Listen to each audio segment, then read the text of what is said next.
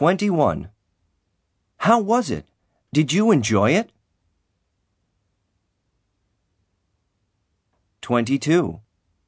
I was the first to arrive. 23. What do you think about Japanese people? 24. Everybody says it's wonderful. 25. I need more information about Scandinavia. 26. I can't be bothered to Google it. 27. I used to play basketball. 28. I really think teaching is my calling.